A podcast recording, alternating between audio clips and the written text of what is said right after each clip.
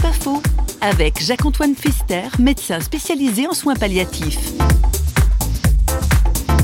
Si on est très objectif, il n'y a pas beaucoup de gens qui ont guéri. On soigne beaucoup de monde. Hein. Mais guéri, guéri, à part des grippes, des machins qui guérissent tout seuls, il n'y a pas énormément de choses. Hein. Donc, quelque part, on est tous un petit peu des médecins de soins palliatifs. Qui est propre, disons, à la pensée palliative, c'est vraiment d'essayer d'inclure toutes les facettes de l'existence et de la souffrance du malade. C'est pas du tout une médecine défaitiste et une médecine à bon marché. Hein. Du point de vue physiopathologique, il y a beaucoup de réflexions qui sont faites pour soigner les gens de manière à ce qu'ils soient soulagés sans leur imposer d'autres mots par nos traitements. Moi, ce qui m'a poussé, c'est cette parole du Christ. Ce que vous faites au plus petit de mes frères, ben, vous me le faites à moi. C'était ça mon moteur à moi. Cette manière de voir mériterait d'être partagée aussi par d'autres médecins. C'est pas faux, vous a été proposé par Parole.fm.